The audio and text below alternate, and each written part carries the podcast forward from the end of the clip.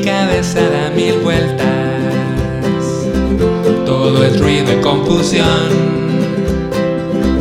Pero si miro con claridad y escucho al corazón, algo fresco y diferente surge en mi interior.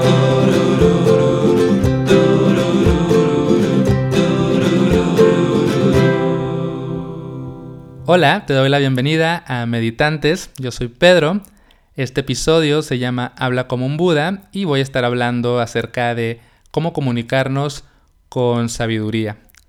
Antes de empezar con este tema, quiero recordarte que si estás buscando un espacio para practicar meditación, para reflexionar en comunidad, para tocar temas que nos ayuden a cultivar paz mental, tal vez te interese unirte a nuestra comunidad de meditación y reflexión en Patreon. Esta comunidad tiene una cuota mensual de 5 dólares, puedes quedarte solamente el tiempo que tú desees y bueno, tal vez puedes encontrar algunas cosas interesantes que te ayuden a practicar y a no sentirte sola o solo en este camino. Si quieres más información, visita meditantes.com diagonal comunidad. Ahora sí, empecemos con el tema de habla como un Buda. Y para iniciar quiero invitarte a reflexionar acerca de cómo gran parte de nuestra intranquilidad, de nuestro descontento, de nuestro sufrimiento, malestar, ansiedad, conflicto, tiene que ver con nuestras relaciones. Cuando hay conflicto en nuestras relaciones de trabajo, de familia, de pareja, de amistad o incluso una relación con nosotros mismos, pues la pasamos mal y vivimos con intranquilidad mental. Y quiero que pienses también cómo gran parte de esos conflictos en las relaciones surgen de una comunicación no beneficiosa. Mucho de nuestro malestar, si prestamos atención, tiene que ver con la manera en la que nos comunicamos. Y cuando nos comunicamos, hay dos partes jugando un papel en este tema. Por un lado está la escucha y por otro lado está el habla.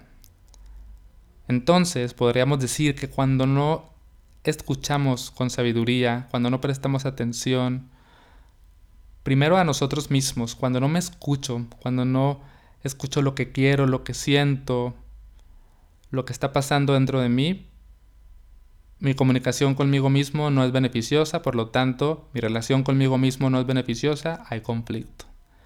Si yo no escucho a los demás, si no presto atención a lo que me quieren decir, si no estoy ahí presente para escuchar en cuerpo y mente, si no estoy realmente escuchando a las demás personas con el corazón, no voy a poder comunicarme con sabiduría, va a haber conflicto en la relación, va a haber conflicto en mí y me voy a sentir con descontento.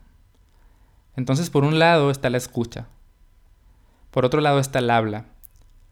Si nuestro discurso interno, si las palabras que nos decimos a nosotros mismos no son beneficiosas, si nos hablamos de manera eh, que nos lastima, conflicto en mi relación conmigo, descontento en mi vida. Si la forma en la que me expreso y me comunico con las demás personas, con mis seres queridos, en mi trabajo, con mi comunidad. Es impulsiva, es reactiva, no viene de un buen lugar. Digo cosas de las que después me arrepiento. Digo cosas sin pensarlo bien. Digo cosas para demostrar algo. Lo que sea. Conflicto en la relación. No hay una comunicación sabia. Malestar en mi vida. Entonces todo esto es para que veamos la oportunidad que tenemos frente a nosotros. Porque si mejoramos la forma de escuchar, de escucharnos, de escuchar a los demás, si mejoramos la forma en la que hablamos, podemos sanar nuestras relaciones y podemos vivir más en armonía, más en paz. No significa que se van a acabar todos nuestros problemas, no significa que las relaciones van a ser siempre perfectas, pero por lo menos lo que corresponde a la comunicación, al habla, va a ser distinto. Y esto puede cambiar nuestra vida, aunque suene cliché, ¿no? Si cambiamos nuestra comunicación, podemos realmente cambiar nuestra vida. Y de eso quiero eh, hablar hoy.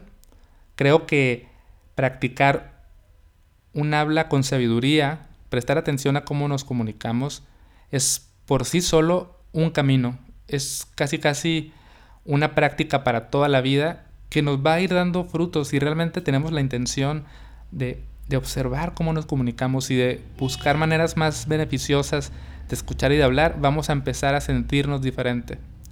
Entonces, pues esa es la idea de este episodio. Voy a hablar de desde la perspectiva del budismo porque es donde yo he encontrado herramientas muy claras, muy prácticas para trabajar en la forma en la que me comunico. Sin embargo, el territorio de la comunicación y del habla está en todos lados, en un montón de religiones, tradiciones, eh, prácticas que tengan que ver con salud emocional, con psicología, o sea, están todas partes, pero personalmente, como he tenido un interés reciente en el budismo, pues ahí es donde he encontrado esas herramientas que son las que te quiero compartir hoy.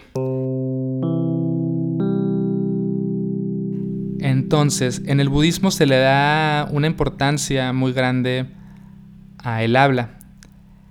El habla correcta forma parte de lo que se conoce como el noble camino octuple, que son prácticas, áreas de nuestra vida que podemos cuidar, que podemos trabajar de tal modo que podamos alejarnos del sufrimiento, del malestar, del descontento y alejarnos a una vida más plena, a una vida más en paz, a una vida más en armonía.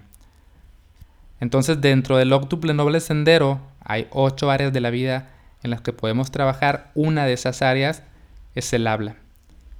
No podemos ver el habla como algo único y desconectado de todo. Al final nos vamos a dar cuenta que para tener un habla beneficiosa también tenemos que tener intenciones beneficiosas, tenemos que tener una comprensión de la vida, tenemos que prestar atención, tenemos que estar presentes, tenemos que concentrarnos. O sea, es una práctica integral.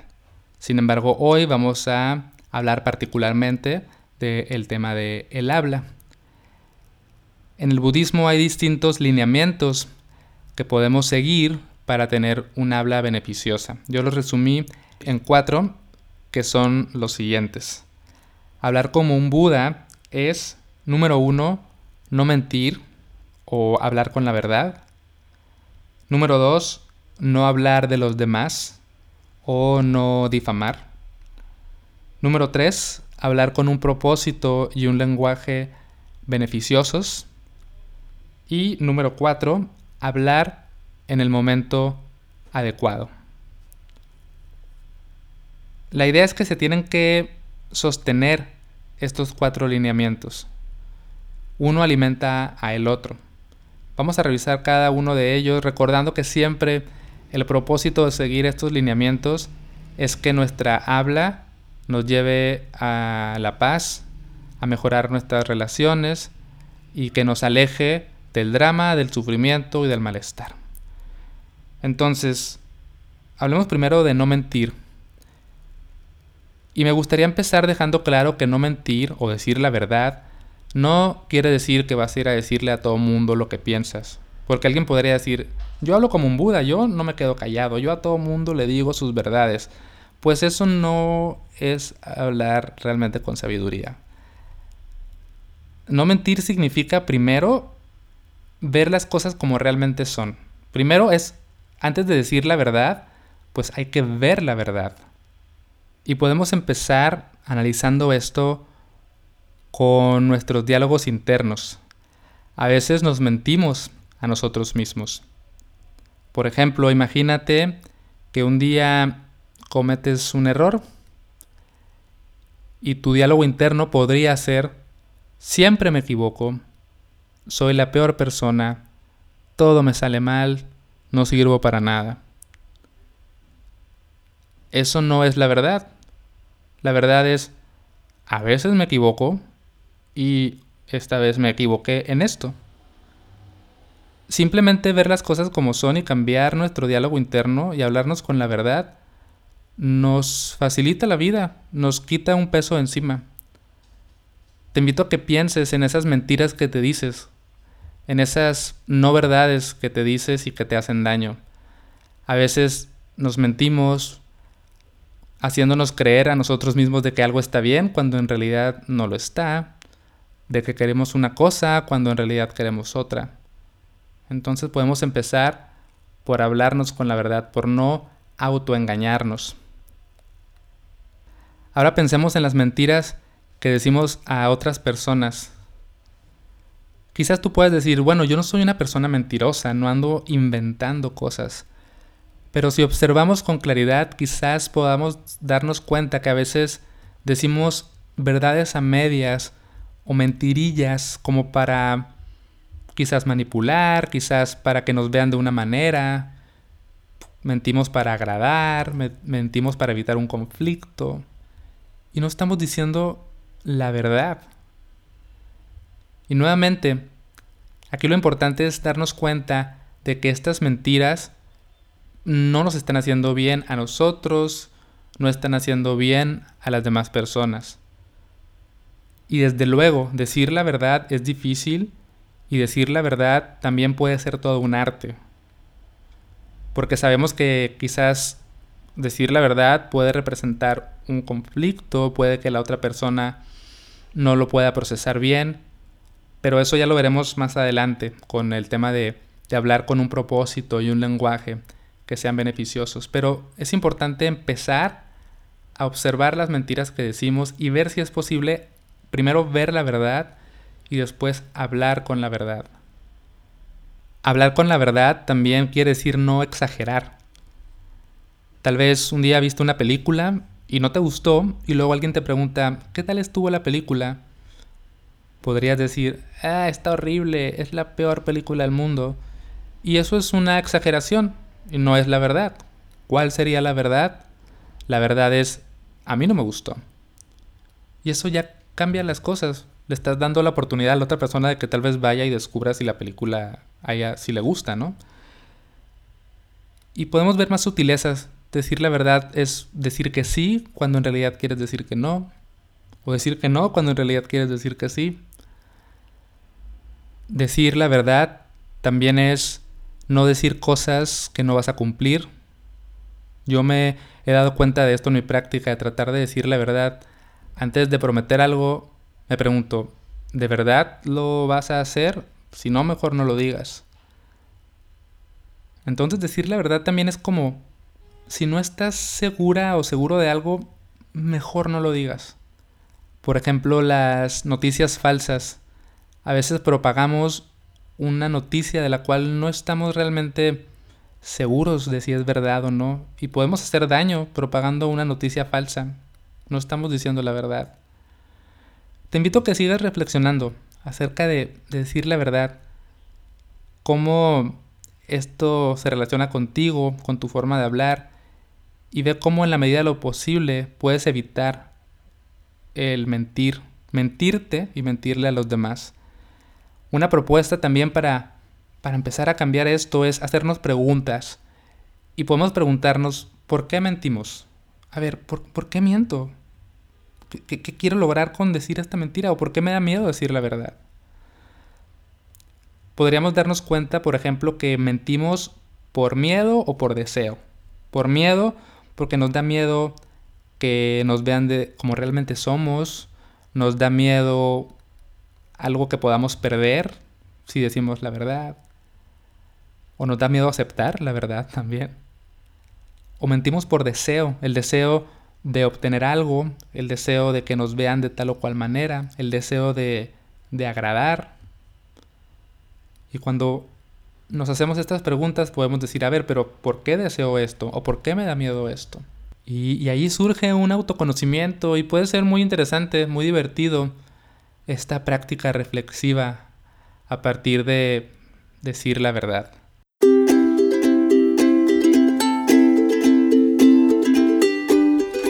El segundo lineamiento es no hablar de los demás. Principalmente no hablar mal de los demás. Evitar el chisme, la difamación, la plática que separa, que divide, que genera conflicto. Y creo que esto es un hábito que tenemos muy instaurado en nuestra cultura. Muchas relaciones, muchas pláticas, muchas reuniones se sostienen y se alimentan del chisme, ¿no? De hablar del otro, de criticar al otro. Y, nos da una euforia, ¿no? Como, ah, sí, vamos a hablar, vamos a destruir a esta persona. Y a veces viene de un lugar como de desahogo también, ¿no? Como, ah, es que qué bueno que los demás también ven esto, que yo estoy viendo a esta persona, no soy el único, ¿no? Pero nuevamente la invitación es a recordar, ¿esto a dónde me lleva? Me lleva a sentirme en paz realmente, me lleva a vivir en armonía o me lleva a el conflicto, al sufrimiento, la intranquilidad. Y nos vamos a dar cuenta que cuando nuestras conversaciones están libres de el chisme, de hablar mal de otros, uno se siente más ligero, se siente más en calma. Entonces la invitación es que en tus conversaciones no haya difamación, chisme, que no se traten de hablar mal del otro. Podemos también hacer este análisis de, a ver, pero ¿por qué? ¿Por qué, ¿Por qué quiero eh, seguir esta conversación? ¿Por qué surge en mí el deseo de hablar de esta persona? Podríamos darnos cuenta que puede ser por una creencia de que somos superiores o mejores que la otra persona y criticar al otro hablar del otro y que la otra persona nos refuerce eso que estamos viendo, de alguna manera nos hace sentir como mejor, ¿no? Si estoy criticando a alguien porque es consumista y acumulador, yo me siento mejor porque yo soy minimalista y vivo ligero. Si hablo de las decisiones que tomó otra persona, quiere decir que yo hubiera tomado una mejor decisión. Al final esto que es, es, es comparación, es ego, es división, es falta de empatía, es falta de comprensión, falta de, de amor al otro. También el juicio, la crítica al otro en la conversación tiene que ver con sentirnos menos. Y ahí surge la envidia. Entonces hablamos de lo que otra persona hace y, ay, sí, le está yendo muy bien y no sé qué. Porque en el fondo son cosas que nosotros quisiéramos hacer, lograr, decir, vivir. Entonces a lo que voy con estas preguntas, más allá de sentirnos mal de por qué estamos, tenemos estas tendencias, es un autoanálisis. ¿Por qué? ¿Por qué quiero hablar mal de esta persona? ¿Qué quiero lograr? ¿A dónde me lleva? ¿De dónde surge el deseo de hablar de, este ser humano, no? Te quiero invitar también a un reto, que es el reto que estamos haciendo esta semana en la comunidad de meditación y reflexión en Patreon y es el reto de no hablar mal de nadie. O sea, propóntelo así. Durante una semana, evita el chisme, evita la conversación de juzgar a los demás y ve qué pasa. Por lo menos en mi experiencia me he dado cuenta que, que muchas conversaciones van inclinadas hacia, ese, hacia esa intención de hablar del otro. Eh, las conversaciones, por ejemplo, con mi esposa cambian, ¿no? Hablamos de otras cosas más bonitas, más interesantes.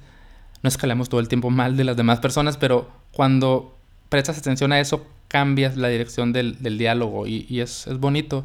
Uno se siente mejor, te sientes como más en paz. He dicho por ahí que es como que se te limpia el corazón. Cuando tomas la decisión de no, no voy a hablar mal de esta persona, se siente uno mejor. Y si te fijas, el, el no hablar mal del otro digamos que eh, la contraparte es la empatía, la compasión, la comprensión, el recordar que mm, somos seres humanos y que, y que eso que critico del otro también lo tengo yo, ¿no? De alguna manera. Entonces, el no hablar mal del otro nos lleva también a una conexión humana. Y eso sí que nos lleva a, a la paz, a la tranquilidad, a la armonía. Ah, y claro, presta atención también al diálogo interno, porque quizás en la conversación no estás hablando mal de nadie, pero mentalmente estás dándole vueltas a, este tipo de, de, pláticas internas, entonces también intenta soltar eso, no te enredes en conversaciones mentales que tengan que ver con estar juzgando y criticando y hablando del otro.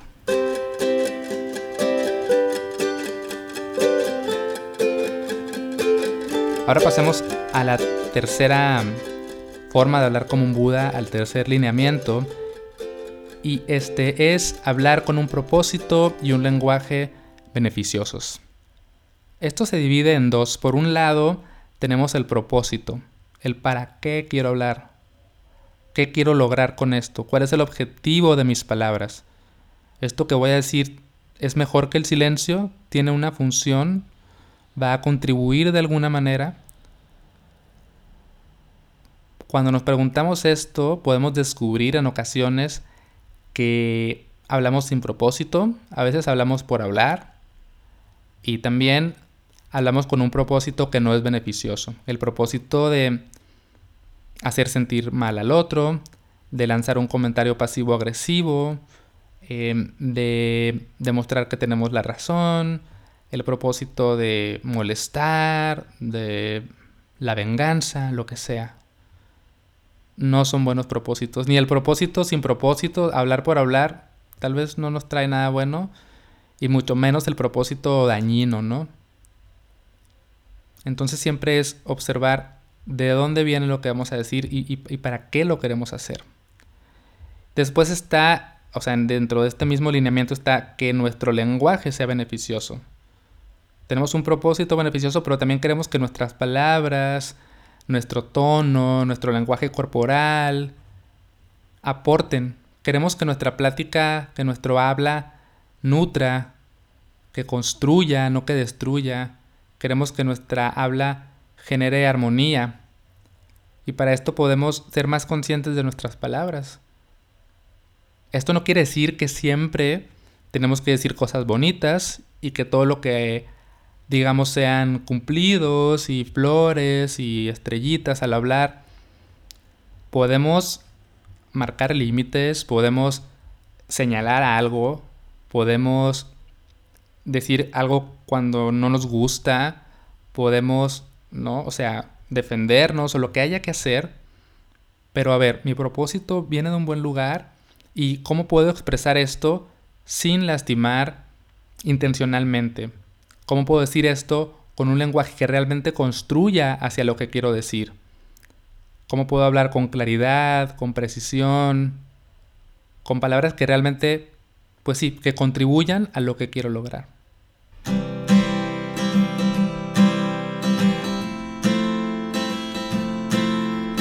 Finalmente tenemos hablar en el momento adecuado, hablar en el momento oportuno.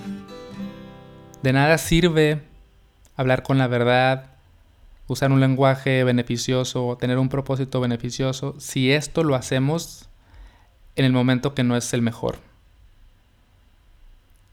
A veces hablamos en situaciones donde mm, aquí no era, en este momento no era. Y podemos prestar atención a eso y tratar de que cuando vayamos a decir algo sea en el contexto adecuado. Una invitación aquí, algo que estoy practicando por ejemplo con mi esposa, es revisar antes de hablar, antes de decir algo, decirle algo a alguien o tocar un tema. Claro, si se da la oportunidad de decir, oye, eh, tienes tiempo para hablar de esto, te sientes con las herramientas para sostener esta conversación, es un buen momento para ti, para hablar de esto. Y esto ayuda muchísimo, porque a veces las personas no estamos preparadas o no estamos en las condiciones adecuadas para que nos digan algo o para hablar de algo, y siempre es mejor encontrar el momento ideal. A veces podemos decir algo cuando hay personas alrededor que pueden hacer quizás la conversación menos fluida. Queremos que las conversaciones nos hagan sentir eh, en conexión, que nos hagan sentir que podemos expresarnos con confianza. Entonces, a veces el momento o la situación no ayuda a eso. Esperar es buena idea. No tengo que decirlo ya. ¿Tengo que decirlo realmente ya o puedo esperar? Mm, ok. O en ocasiones es al revés. esto no puede esperar. Esto es aquí y esto es ahora. O sea, no puedo decirlo después porque va a ser demasiado tarde. Este es el momento para hacerlo. Entonces también explora con esto. Observa si sueles hablar quizás en situaciones donde, ay, aquí no, no vino al caso decir esto. Y piensa cómo podrías eh, construir un habla donde puedas encontrar el momento ideal para hacerlo. Entonces ya, ya hablé de estos cuatro lineamientos y ahora quiero hablar acerca de prácticas que podemos llevar a cabo para cuidar nuestra habla. Porque todo esto que acabo de decir, pues suena fácil, pero no lo es. Se nos puede olvidar, podemos caer en viejos patrones. Entonces, es importante tener prácticas que sostengan un habla correcta, un habla con sabiduría. La primera práctica es la presencia, es practicar el estar presente, estar presente en cuerpo y mente. Si no estoy presente, no puedo escuchar con sabiduría, si no estoy presente, no puedo hablar con sabiduría. Estar presente significa estar ahí, sin un teléfono en tus manos, sin estar viendo a otra parte, sin estar pensando en otra cosa. Si practicamos el estar presentes, eso va a cambiar casi inmediatamente nuestra habla. La segunda práctica es la claridad. Es aprender a ver las cosas como son, sin sesgos, sin juicios, sin filtros, sin interpretaciones. Cuando no vemos las cosas con claridad, nuestra habla no es beneficiosa, porque hablamos desde la no claridad. Para practicar esto, puedes hacerte siempre preguntas. ¿Esto es realmente lo que estoy viendo? ¿Esto es lo más claro que puedo ver esta realidad? ¿Qué hay más allá de mis interpretaciones? Y cuando empezamos a ver con claridad, podemos también escuchar con claridad a los demás, ver la claridad dentro de nosotros. Y eso también cambia nuestra forma de, comunicarnos. Y también nos da claridad y perspectiva en la vida en sí, ¿no? La tercera práctica es el cultivar un buen corazón. Cultivar un buen corazón es recordar que todos los seres humanos queremos sentirnos amados, comprendidos, escuchados, todos los seres humanos queremos ser felices, queremos estar en paz, queremos estar libres de conflicto. Y recordar eso nos conecta, nos conecta con nuestra parte humana, nos conecta con nuestra compasión, con nuestra empatía. Y la idea es cultivar siempre que podamos un buen corazón. Recuerda siempre que todas las personas sean felices, que todas las personas estén en paz. Esto es lo que yo quiero para mí y claro que es lo que quiero para los demás. Si yo estoy en paz, las demás personas, les puedo ofrecer paz a las demás personas, ¿no? Y si las demás personas son felices y están en paz, eso también va a hacer que el mundo sea mejor. Y cuando recordamos esto, pues podemos hablar desde ese lugar, podemos hablar desde un buen corazón. Si tenemos un buen corazón, nuestra habla, por naturaleza, va a ser sabia y beneficiosa. Ahora, ¿cómo, ¿cómo le damos vida a estas prácticas? ¿Cómo le hacemos para que no se nos olvide estar presentes? ¿Cómo, se le, ¿Cómo le hacemos para que no se nos olvide ver con claridad? ¿Cómo le hacemos para que no se nos olvide un buen corazón? Aquí está la meditación. Es lo mejor que conozco, por eso este podcast se llama Meditantes y por eso me interesa compartir la práctica de la meditación porque meditar es aprender a estar presente, regresar una y otra vez al aquí y a la hora. Se nos hace cada vez más natural, más, más habitual regresar al presente. Y así cuando hablemos podemos estar presentes con nuestras palabras, podemos estar presentes con nuestra escucha. Meditar también es ver las cosas con claridad. Me siento en silencio, en quietud y empiezo a ver hay en mi interior, sin juicios, empiezo, empiezo a ver mis pensamientos, mis emociones, los sonidos, sin interpretaciones. Esto es lo que hay, esto es lo que está aquí y ahora, y lo veo con claridad, tal como es. Y esto después lo llevo a mi habla, lo llevo a cómo veo la vida. Y finalmente meditar también puede convertirse en una práctica de cultivar un buen corazón, porque Meditar también es amarse a uno mismo, es aceptarse a uno mismo en el momento presente. Y también podemos practicar meditaciones de bondad amorosa, meditación meta, que son ejercicios donde traemos a nuestra mente distintas personas y recordamos esta conexión humana, recordamos que todas las personas sufren igual que yo, que todas las personas quieren ser felices igual que yo y generamos deseos benevolentes para los demás. Y así vamos entrenando un buen corazón. Entonces, si te fijas en la raíz de un habla con sabiduría, está una práctica de atención plena, de estar presente, de ver con claridad, de recordar nuestro lado más compasivo y más amoroso.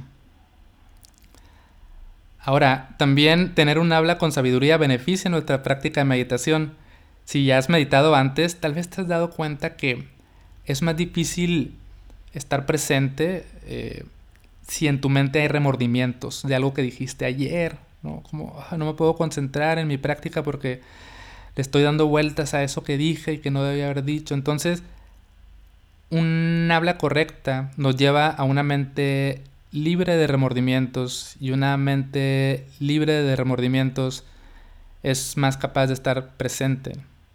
Claro que si estamos meditando y porque no no vamos a, vamos a seguir hablando nuestros viejos hábitos, ¿no? Entonces si estamos ahí meditando y surgen pensamientos de lo que dije o lo que no dije, bueno, los observamos, ¿no? Les damos la bienvenida, los digerimos, los procesamos. Lo que quiero decir con esto es que una cosa nutre a la otra. Una mente tranquila me lleva a hablar con sabiduría y hablar con sabiduría me lleva a una mente tranquila. Ya para ir terminando, quiero lanzarte dos preguntas que te puedes llevar de tarea también para practicar. Puedes anotarlas en algún lado. Y si te haces estas dos preguntas antes de hablar, también puede cambiar tu forma de comunicarte. Estas dos preguntas son ¿para qué y desde dónde? Antes de hablar, antes de decir algo, pregúntate ¿para qué quiero decir esto? ¿Qué quiero lograr? ¿Cuál es mi propósito? Y, y desde dónde lo quiero decir, de qué lugar viene, ¿Quién mueve mi lengua cuando hablo? Y quizás te des cuenta que a veces es mejor guardar silencio o no decir nada.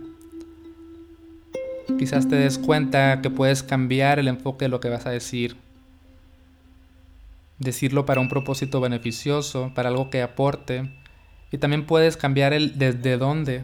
No, no voy a hablar desde mi ira, no voy a hablar desde mi envidia, no voy a hablar desde mi egocentrismo, no voy a hablar desde el miedo, voy a hablar desde aquí, desde un buen lugar. Eso también ya cambia la cosa. Entonces, yo quisiera que te llevaras esto, estas dos preguntas, ¿para qué y desde dónde? Y practica con eso. Antes de hablar, haz estas preguntas. O elige lo que más te haya llamado la atención y, y quédate con eso. A lo mejor quieres practicar con el no mentir. Tal vez te llame más la atención practicar con el no hablar mal de los demás o practicar con el hablar en el momento oportuno juega con esto. Eh, la idea es que, que tengas en cuenta la posibilidad de mejorar tu comunicación. Una vez que pones luz a este tema y que realmente te lo propones, suena cliché, pero tu vida empieza a cambiar. Porque te haces consciente de tu habla, pones en práctica distintas herramientas poco a poco y esto va cambiando tus relaciones y tu relación contigo misma, contigo mismo y tu sentir en general. Finalmente, también la recomendación es todo este proceso es con paciencia, con amor propio, no castigarnos, no regañarnos, es un proceso. estamos rompiendo con viejos patrones muy instaurados, muy aprendidos. Y esto toma tiempo, toma práctica, toma años. Entonces, practicar el hablar como un Buda desde la autocompasión, desde la paciencia. ¿Ok? Y pues esto es todo, espero que te sirva, espero que te haya gustado. Si hay algo que se me pasó decir o algo que tú veas que podría explicarse diferente, a mí me encantaría escucharte, leerte. Escríbeme a hola.queridopedro.com. Gracias por escuchar y nuevamente, si buscas un espacio para practicar con este tema y con más cosas, te invito a nuestra comunidad de meditación y reflexión. Em, puedes ver más información en meditantes.com diagonal comunidad. Gracias por escuchar y hasta la próxima.